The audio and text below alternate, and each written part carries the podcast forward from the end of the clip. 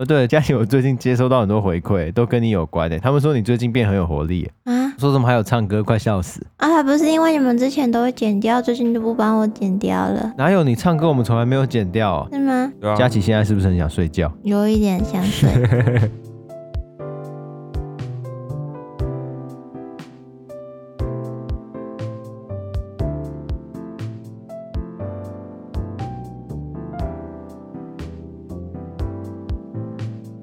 这里是疫情指挥中心，我是提姆，我是佳琪，我是季汉。我们用艺术新闻探索跟讨论什么副歌？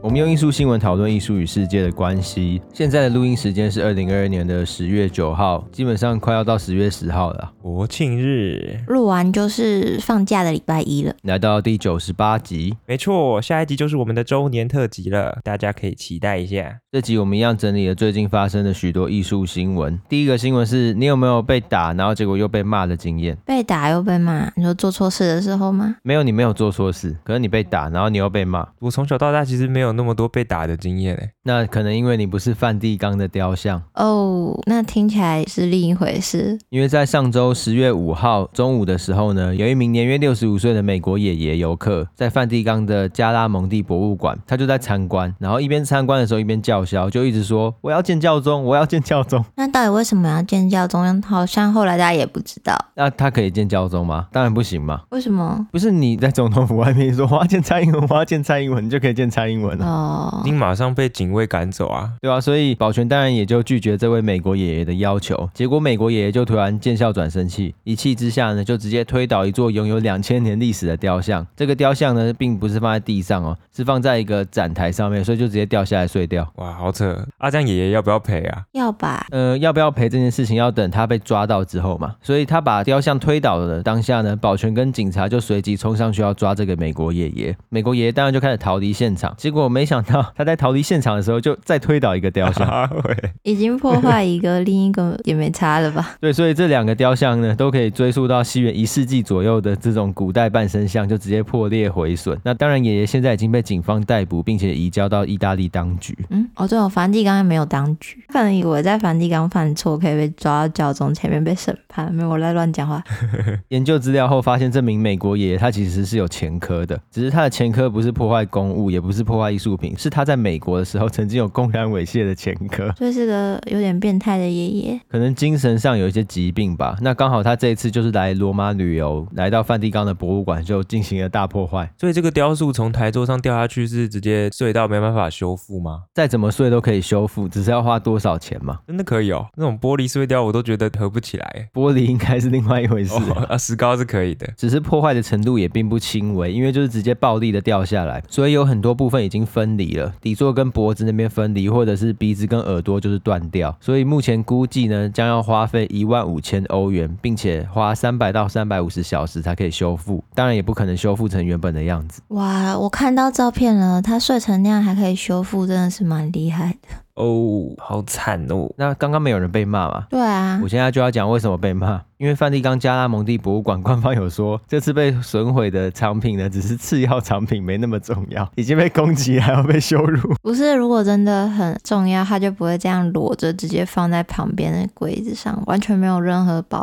护。哎，而且你这个发言有点危险哎，明明很多作品我看到在美术馆展的时候也都没有其他东西保护啊，没有那些作品都没那么重要，对啊，它都是次要藏品。按照他们的说法的话，反正这件事情呢就引起了官方的注意嘛，包含意大利的政府。大家重新开始讨论这个世界流量第五高的艺术博物馆，它的维安跟访客流量是不是大有问题？因为疫情前的平均每年梵蒂冈加拉蒙蒂博物馆会有六百七十五万人次，疫情之后是一百六十几万人，只是也都很高，都还是世界前十大。这样子，他们是不是之后可能是变成要筛选过一些人啊？像他刚刚其实有前科的，可能就不能让他直接进来。可是其实梵蒂冈加拉蒙蒂博物馆已经很严格了，是你进去要先像过海关一样嘞。你说不能带一些危险物品。对啊，所以它其实已经比大多数的馆舍都严格了，而且他们在检讨这个维安跟人流量，我觉得根本就没用啊，因为今天这个美国爷爷就是要来搞破坏的啊，因 为他赤手空拳，你也猜不出来。对啊，他突然走过去，可能就赏凯撒一巴掌，凯撒就猝不及防啊。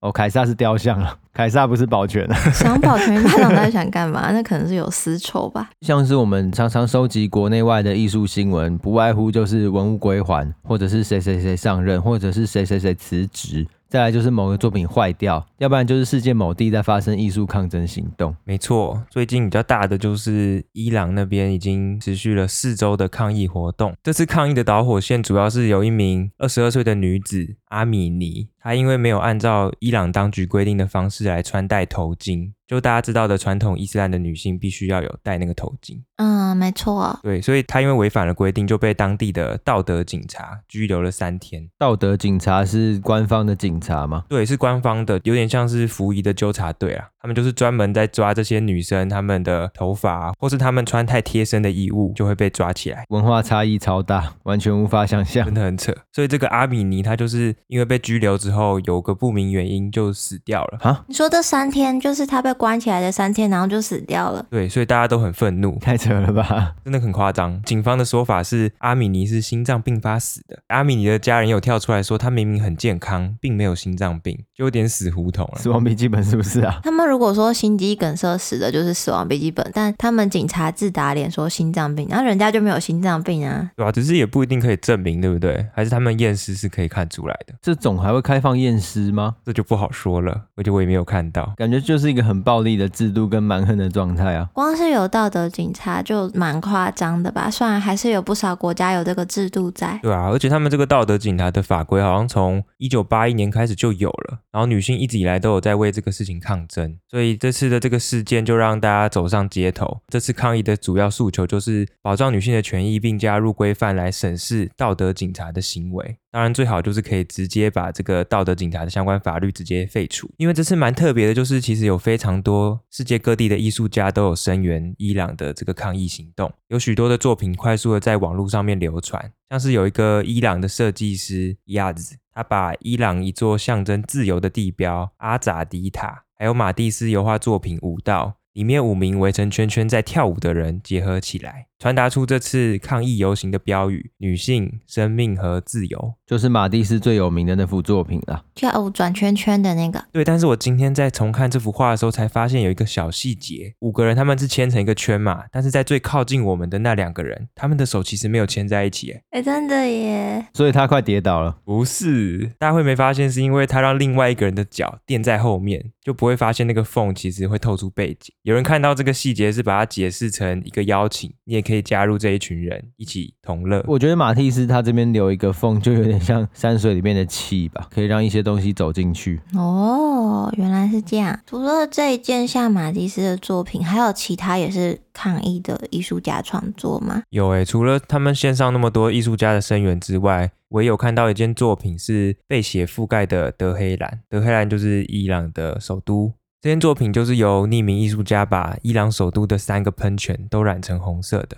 很直接的指控警方的暴力镇压，大家可以想象你现在心中想到的第一个喷泉，整个片变红色的。嗯，然后他们有三个地方，像血一样。对，超夸张的。所以政府在看到之后呢，就马上派人把水放干。不过，就算那个水流干了，那个池子还是红红的，就是已经被染红了。欸，这好强，它的那个颜料已经附着在池底了。只是这些艺术周围的事件引起了关注之后，有增加影响力吗？我觉得当局应该不会特别做回应吧，就是把他们处理掉，因为有这些作品，我们才更好去关注到这些议题吧。我觉得在抗争中的艺术家很多都是扮演这样的角色，因为我们都只有介绍到艺术作品的抗议部分，但其实这个蛮严重的啊，就是已经有开枪什么的，所以大家可以在有空没空多看一下相关的新闻，关注一下。就是警方已经有出动枪跟有死人的这个抗争。哦，对啊，我们只是介绍这个抗争中关于艺术的切角而已，对，不是他们一次都很。和平都只用艺术的方式抗争哦，就是还有很多被血覆盖的德黑兰，好可怕。另外一个事情不是佳琪你自己有 po 文，好像很气哦，真的很气。等下一开始上来就太激动，应该很多人都有看到吧？就那个被改的像共创空间的美术教室，整间教室都全部翻新了。那他这次的改造呢，就把原本大家熟悉的大木桌都收掉，改成方便收纳的升降桌，就只有两只脚那种。虽然说我以前不是美术班的，只是那些木桌子我也蛮有印象的。之前的人画画可能不小心沾到的边，就也会在桌子上留下痕迹，看了蛮开心的。对啊，就是这种大桌子被拿掉了，然后画架、画具都先收起来。原本在墙上学生留下来的立体雕塑作品也都打掉，变成纯白色的白墙。那还有一点就是磨石子的地板变成木头贴皮，就是大家目前最常看到的装设模样。这些就是视觉上主要被改造的地方。那还有原本比较昏暗的灯光，他们有改成比较强烈的类似盏灯的构造。这些都是他们这次做的环境改造。所以不只是器具的更换，是更彻头彻尾的整个空间重练。那台湾。设计研究院他们其实平常也会分享很多这种翻新改造的案例，其实有点像全能住宅改造王给我的感觉，就他们会贴出 before 跟 after，像之前也有改造高雄盐城区的市场。大家的反应是不错的，因为它要改掉市场脏乱的印象，但还是有保留部分的元素，像大家熟悉的碎石桌台等等，就是改造的时候都有保有温度，就不是一种很蛮横的去温度碾平式，像是砍树机直接进到雨林把全部砍光的那种感觉啊。对，那这次这个改造校园的就是学美美学校园美感设计实践计划。那它是一个已经办了不少年的计划，就是会和台湾各级学校还有专业的设计团队合作来进行校园美感的改造。从前面听到现在，感觉是一个蛮不错的计划。对，我也觉得它是好的，大部分的改造也都不错，因为他们是政府的计划，所以你点进网站是可以看到一些结案报告书的。所以我觉得这个计划是没有问题的。设计团队的作品也都非常的好看，像很多收纳啊，也都更符合现代需求，不用担心桌上会摆的乱七八糟了。我觉得蛮可惜的一点是，墙上可能本来有一些学生的作品，只是在他们改造之后就变成全部都好干净，那些温度都没了。对啊，这就是大家觉得问题最大的地方。像刚刚提到比较成功的盐城区市场，还有你们有没有看过小时候有一个房屋中介的广告？就是有一个奶奶要搬家，然后她死都不搬，那不是新闻吗？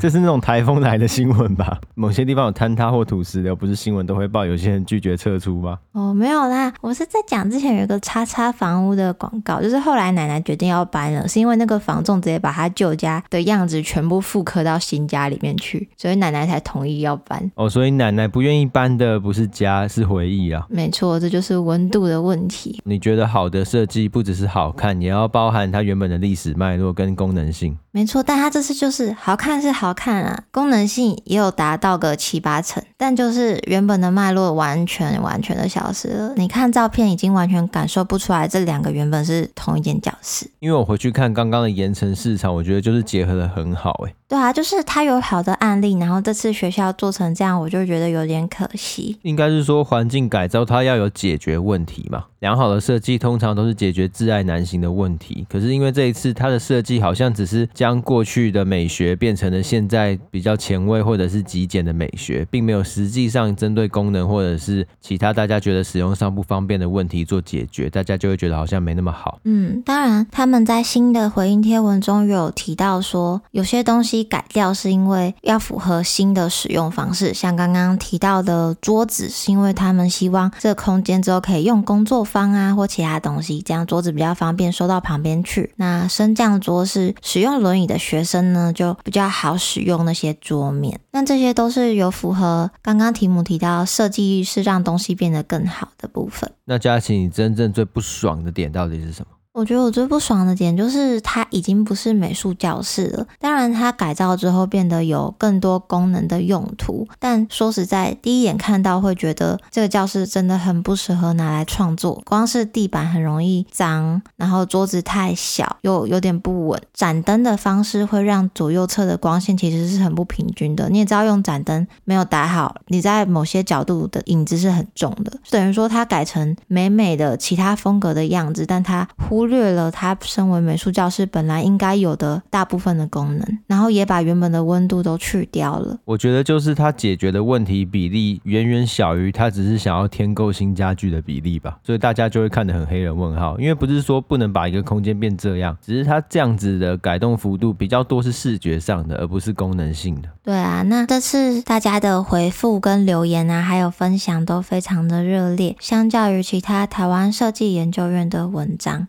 所以他们这次特别有回复这一个美术教室的改造，他们就有提到说，改造方案都是透过公开甄选的方式进行的，他们会先看申请的学校有哪些，挑选出其中迫切而且适合需要改造的空间，先有了这些空间之后，再来甄选适合的设计团队跟提案。那这些都处理完之后，他们还有一个指导委员的机制，里面会有改造学校的代表、指导委员。设计团队跟设计研究院的人员，怎么了？为什么人在偷笑？没关系，你先讲完。那这些全部都有共识呢，才会进入最后的定案、签约还有制作。讲完了吗？嗯，关我屁事啊！大家烦的又不是流程问题，大家烦的是设计问题哦。跟我讲一堆在干嘛？对啊，然后下面就有留言说，哦，所以我们现在不是在看美感改造设计，我们在看程序设计这样子吗？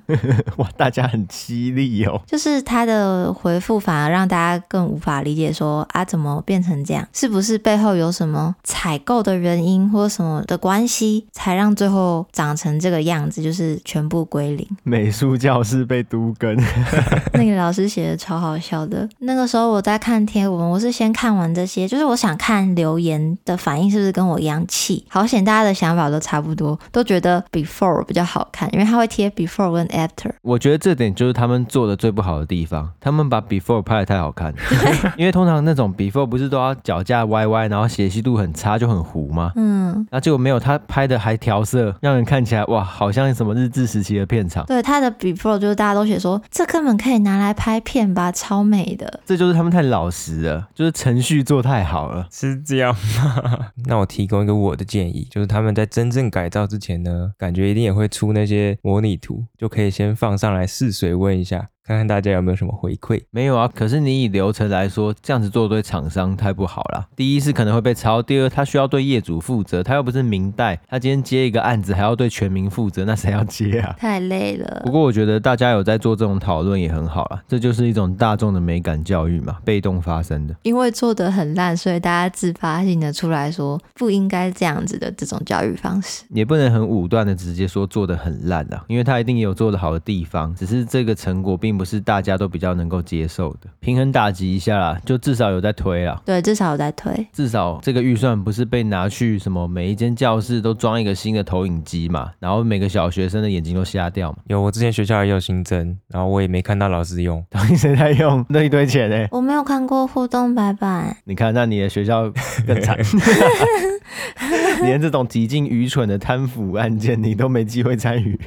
那个是干嘛用的？有点像是触控荧幕啦。只是是投影机的触控荧幕。那当时在过去几年就有一个非常大的案子，就是很多学校都翻新啊，只是根本没人会用哦。因为等于是老师要特别准备一些教材，才可以那样去上课。只是对老师来说一定太累了。这个越聊越严肃啊，我们需要一些比较智障。好啊，来给你一个绝对智障的，超级智障。最近呢，就是有一间法国的出版社推出了限量五十本的《海贼王全集》。把一百多集的单行本呢集结成一本书，那不是超级厚吗？它大概书背就是八十公分啊，八十公分的砖头哎、欸，别闹了，好像有点太大了。哎、欸，它总共有两万一千四百五十页，它是目前世界上最厚的一本书。好啦，但是这其实也不是一般的书籍，它是艺术家伊兰马努阿赫的作品，叫做。One Piece，啊，这是可以的哦，直接把人家的作品合在一起，然后再说是自己的作品，嗯，可以吧？作品不行吗？不行啦，可以吗？那我也要出一个火影忍者的，你可以做啊，只是你会被告侵权呐、啊，那 就是不行啊，白痴哦，是这样子哦，所以他有获得日本那边的同意吗？这个艺术家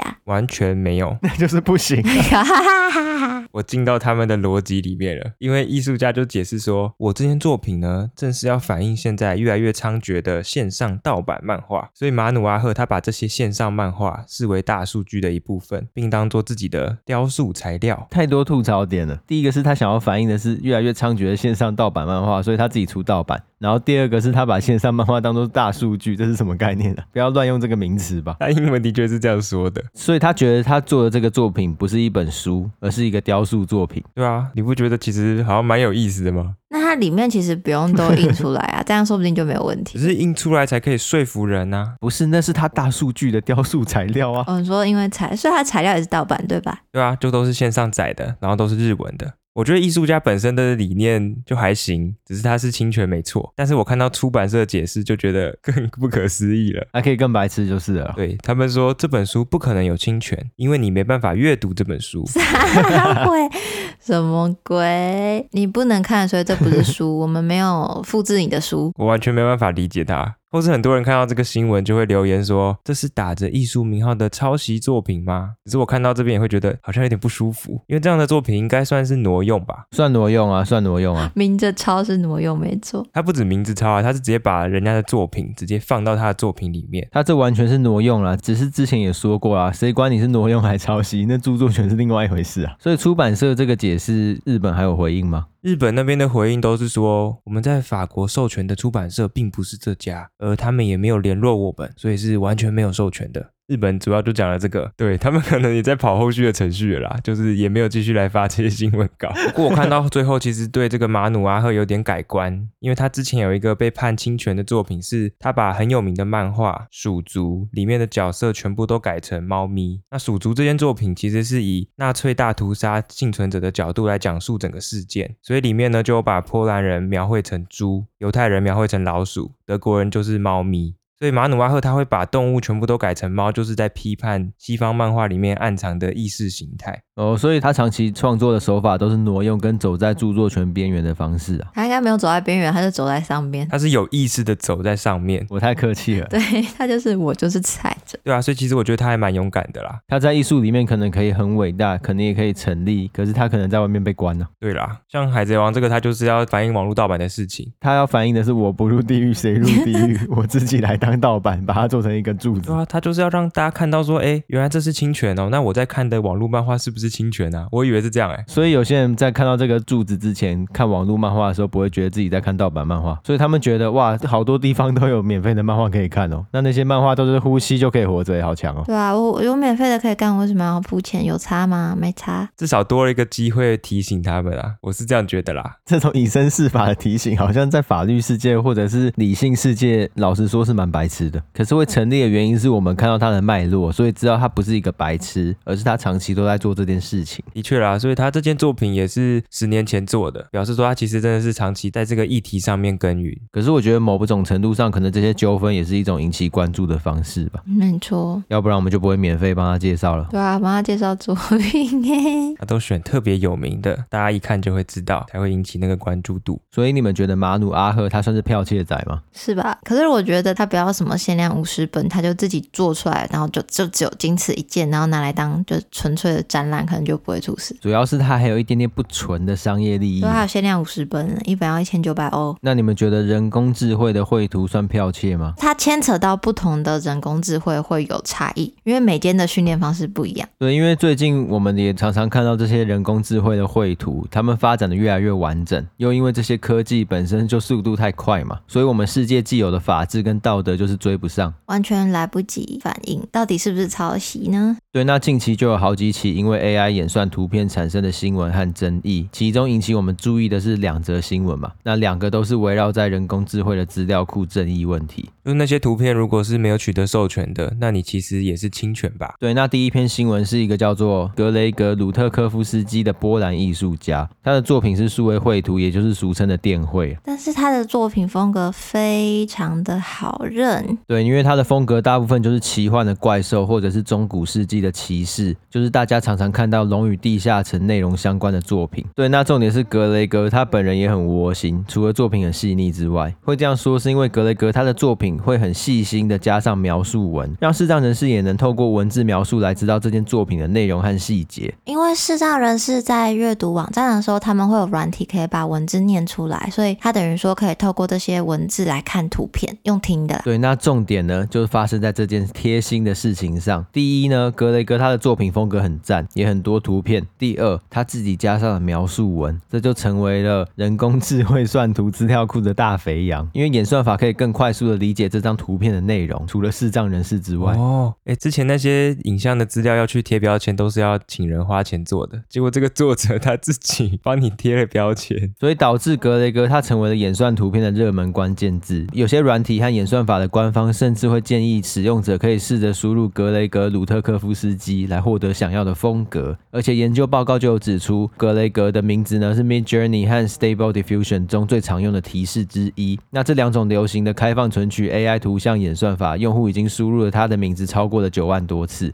太多了吧，超扯的，超级多，这个数字远远超过米开朗基罗或者是毕卡索，而且这两个人已经过世了。那这位格雷格他还活着嘛？对啊，就等于说大家可以用他的风格一直创作，而且是很像的，因为他的关键字给的太清楚了，太精准了。而且我们刚刚说到米开朗基罗和毕卡索，他们的使用次数不到两千次，这个格雷格是九万多次，是一个非常大的差距。大家就知道他的风格有多受欢迎了。那这件事情呢，当然会对在世的艺术家造成很多困扰。例如格雷格，他就反映过，他搜寻自己的名字会开始出现不是自己画的作品，让他产生困扰和混乱。我画过这个东西吗？对啊，自己还有可能会，嗯嗯，想一下。那又有可能因为这些资料来源没有正当性而获得不是很好的巨大商业利益。所以，包含格雷格在内，还有许多的艺术家最近呢，都在积极争取许多演算法资料库中删除自己作品的需求，在抗争这件事情。对耶，因为假如格雷格他的作品所有都是要购买的，那大数据都搜寻到他的作品，不就等于是完全的剽窃他的作品吗？研究也有指出，很多资料库里面的图片已经是格雷格在公开网站上删除的作品。就像基汉你刚刚说的，他很多资料来源都是不正当的，因此不正当的来源产出的图片，那他会不会是正当的呢？那就是大家最近在讨论的事情。最近很红的是一个日系画风的 AI。吧，对，那这就是另外一个新闻，就是 Novel AI 最近引起了非常大量的关注，因为不像过去大家看很多的 AI 绘图，Novel AI 它的目标很明确嘛，就是擅长处理日式画风的角色绘图，美少女们。那由于它完成度非常的高，因此就引起了大量的关注。我过去曾经跟你们夸下海口说过，我可以很高程度的辨识出 AI 绘图作品。我那时候应该是说什么一百张，我应该只会认不出五张嘛？对啊，我那时候就其实蛮怀疑的。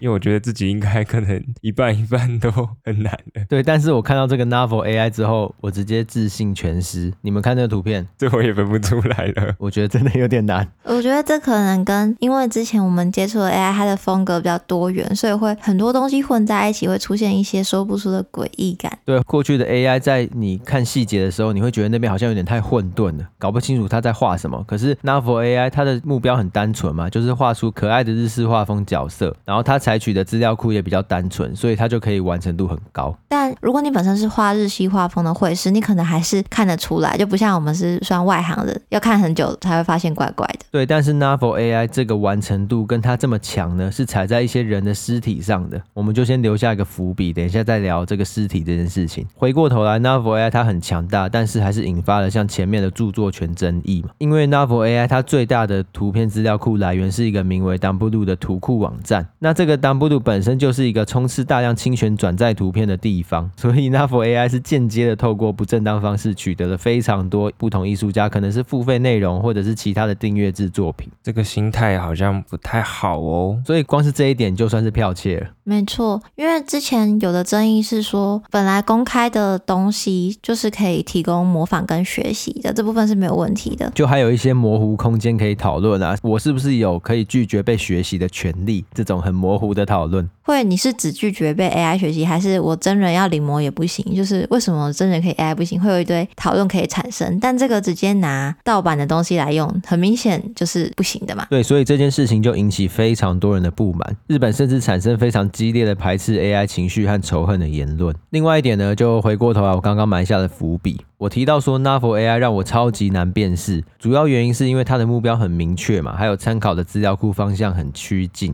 所以作品会更一致、更成熟，但是还有一个很大的原因呢，也是大家更不满的原因，就是 Novel AI 它的演算方式呢，拼凑感相比过去的 AI 绘图更强。因为像我们之前有玩一阵子的 Midjourney，它画出来我们可以看到它渐变的过程，其实算有点有趣。它是真的是感觉它经过它的想法，然后去生出一个图片，不是那种剪剪贴贴出来的东西。对，因为甚至有人在网络上发现，可以把现有其他艺术家的作品叠在 Novel AI。AI 的作品上，而且有非常高度的重合。因此，Navel AI 它在创造的演算法上有更多的是拼贴的处理，所以我觉得认不出来算很正常吧，因为它就是 它就是描图，对，它就是真人的东西在做拼贴哦。机器大家可能会比较难想象，以真人来说，它就是在直接抄袭别人的画风，或者是直接把图垫在上面画出来。对，它就是描图，缝合描图怪。哦，所以它只是抄过来之后可能改个颜色，然后你一第一眼会看不出来，只是叠起来看就会知道一样的。对，所以我认不出出来，算是很委屈吧。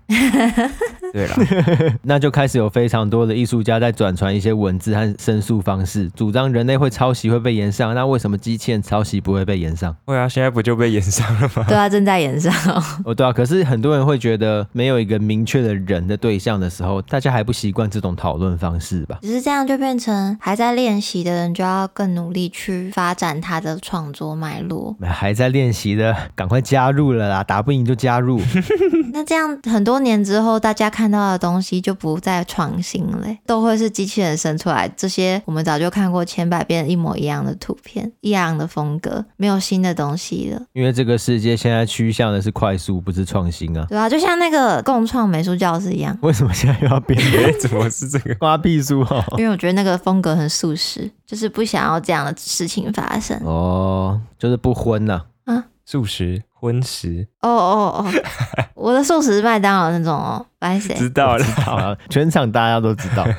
我觉得这是时代所趋啊，这种不可逆的 AI 学习已经停不下来了，所以我觉得需要的是更多 AI 学习版权的讨论，甚至是相关法律的制定。要不然现在大家在传的什么自我拒绝的声明文字，或者是寄信，这些都太自由行政了。我作为一个平台方，我可以完全忽视这些东西。假设没有法律可以管我的话，对，就法律也要与时俱进。就假设今天季汉的风格被偷了，季汉说我不同意任何的平台使用我的风格，那我还是继续用啊，因为没有人会管。我啊，嗯，因为画风不算抄袭，这就是最恐怖的东西，就是你没办法说他画风跟我一样，他抄我的图，没办法，现在的法律管不到。我觉得有一个影片关于这个 Novel AI，大家可以去看，推荐一下。标题是新出的 AI 能拿来玩绘图接龙吗？这是一个台湾的绘师，他过去有跟不同绘师做绘图接龙，那他这次跟这个 Novel AI 做绘图接龙，那结果如何？大家可以亲自去看一下。我也有看那个很有趣。我觉得 AI 这个东西有一个很好的使用方式，就是像艺术抗争的时候，需要大量文宣的时候，用 AI 把政府干爆。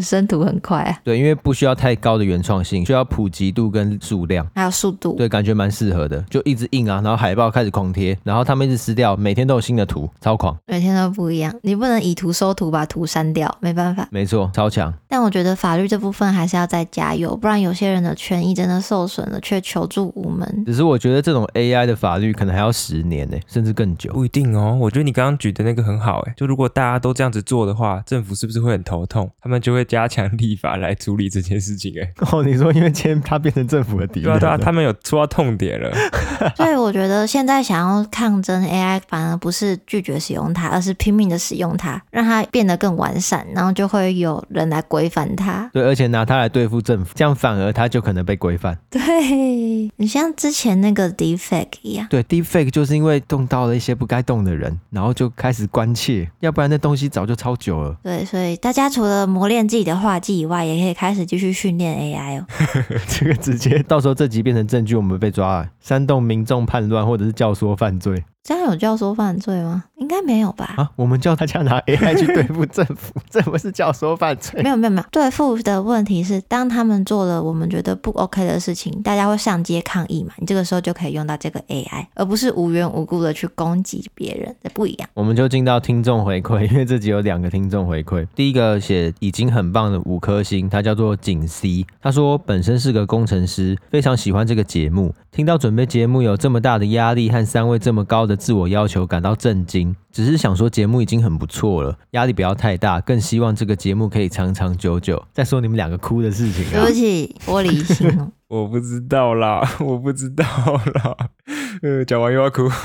欸，你看，直接哭到引出人留言呢。我也不想这样啊。好，其实大部分时间我觉得都是提姆的要求太高了。没有啦，是我们表现太烂，就这样。下一个，好，下一个叫做 Anamos，他留对于某些艺术创作，身份是不是一种入场券？五颗星。下面留到很喜欢你们的节目，八十几开始听的，新的进度都听完了，目前正在缓慢往前追进度中，差低。哦，这边先打岔，先不要追到太前面，可以停在一周年就好。好，继续哦。想问一个不知道有没有人讨论过的问题：关于创作者的身份会不会限制他想做的创作？我曾在一场线上论坛中询问一个长期关注原住民议题的艺术家一个问题，在他的回答中，我隐约感觉到他在回答中充满谦卑，并认为自己没有立场给原住民意见。我对这件事情感到好奇，即使他是一个已经在这个议题上耕耘许久的艺术家，但是面对议题的时候，他似乎仍觉得自己是局外人。没有立场能给予建议，只因为他不是原住民，这让我感到好奇：是不是只有原住民才能做原住民艺术？只有黑人才能做黑人议题的艺术创作？有没有跳脱自己族群而使用其他族群议题创作的例子发生过？这些人会不会受到批评或是质疑？身为观众，我们该如何看待这样的事情？假设是先以简要来回答来说。不会因为自己是那个族群才能做那个族群的议题。过去在艺术史里面也有非常多不同人种、不同肤色的人为彼此发声。对，不过听众讲的这个疑虑的确是会吧，就是如果我不是那个身份，就会还是会有一些被延上的可能，或是被歪楼啦。我觉得这位听众他举的例子比较像是那位艺术家对于这个议题的敏感程度，所以不想要发表太严重的批判。我觉得比较不像是批判呢，应该是说，因为我们没有办法从他的留言知道这个关注原住民议题的艺术家是关注哪个面向，但是他认为他没有立场给原住民意见。不算是批判，可能是说怎样做比较好的这种回答也不太方便作答，因为虽然关注很久，但再怎么样他也不会成为那个群体之中的一份子，所以在这上面必定要更小心翼翼，才不会出问题。这个是存在的，但不代表你不能做，只是你要更小心。对，因为过去也有其他的案例，是他并不是那个族群的，他做这个讨论议题，大家就觉得他伪善或者是在蹭话题，反而还受到一些死亡威胁，都是有的。所以我觉得这个问题没有很单一啊，完全就要看是什么议题。那他到底是谁？他在的国家是哪里？他在什么时候做这件作品？他怎么发表？他后续引起了哪些讨论？我觉得有太多的要素会影响这件事情，它是否是一个好的事情，或者是大家觉得是一个很恐怖的事情？对，他到底是真的关心？我已经耕耘在地二十几年，还是我就是因为现在这个很夯，我是不是来蹭的？这个都要看他本身的创作脉络，还有他的想法才能下定论。那我觉得，身为观众的话，就可以先看作品本身。如果真的觉得很棒，或是觉得哪里不 OK，然后再往前推进去看作者他的创作脉络。对，不过我觉得这个问题算蛮赞。对啊，这个有机会我们也可以再做一集吧，就可以拿出很多例子，我们也可以自己得到一些新的收获。好，以上就是九十八集。那下一集九十九集呢，就是我们的两周年。那在那一集应该会回答一些大家的问题。所以，如果最近大家有其他问题呢，可以踊跃的留言或者是私讯我们，我们都会在下一集做回复跟讨论。我们也会在下一集公布这个大家引颈期盼的周历，它最新的进度到底是什么，还有需要大家协助的地方、集气的地方，号召一下，可以拍一下提姆跟佳琪的肝颜色有没有正常。加油，加油！好啊，那大家可以到 Apple Podcast 留言，也可以到 Spotify 留言，让我们知道。也可以前往 FB 跟 IG 追踪我们，或是私讯跟我们说。我们就下周三再见，大家拜拜，拜拜拜。